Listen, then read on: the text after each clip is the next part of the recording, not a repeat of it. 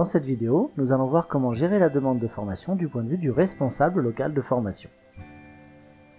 Lors de la demande de l'agent, vous recevez un premier message d'information.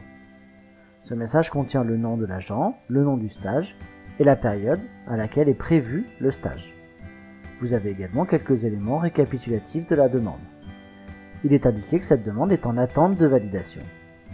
Si vous suivez ou copiez le lien dans un navigateur, vous arrivez sur une page reprenant l'intégralité de la demande avec la date et l'état de validation actuel.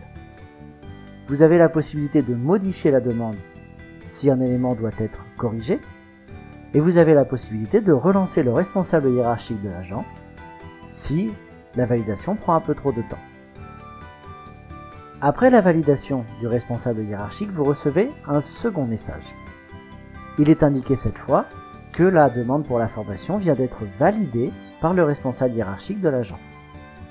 Vous avez à nouveau un mail pour vous rendre sur Forge, qui est le même lien qu'avant. Et en suivant ce lien, vous voyez l'état de validation qui a changé, la motivation qui a été formulée par le responsable hiérarchique. Vous pouvez toujours modifier la demande si la demande a besoin par exemple d'être requalifiée, ce n'est pas forcément conseillé à ce moment-là. N'oubliez pas à ce moment, avant ou après avoir validé, de bien saisir la demande de l'agent sur les outils officiels du ministère, EPICA ou SAFO. Le code vous est donné au-dessus de votre formulaire de validation.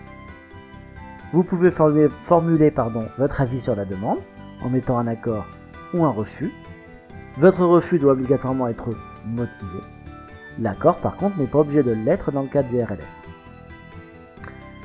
Si il y a nécessité de prendre en charge des frais de mission, des frais de formation, et que ils ne sont pas déjà considérés comme pris en charge, alors vous pouvez indiquer si votre validation vaut, oui ou non, validation des frais de mission de l'agent. Ça peut être le cas si c'est géré par le même service et que vous savez en interne comment vont être gérés les frais de mission. Si ce n'est pas le cas, mettez non et indiquez alors l'adresse mail de la personne qui pourra valider la prise en charge de ces frais. Dans tous les cas, vous pouvez ensuite cliquer sur Envoyer pour valider votre avis. Vous avez un message de confirmation qui va s'afficher. Et la page va être automatiquement rechargée indiquant le nouvel état de validation de la demande.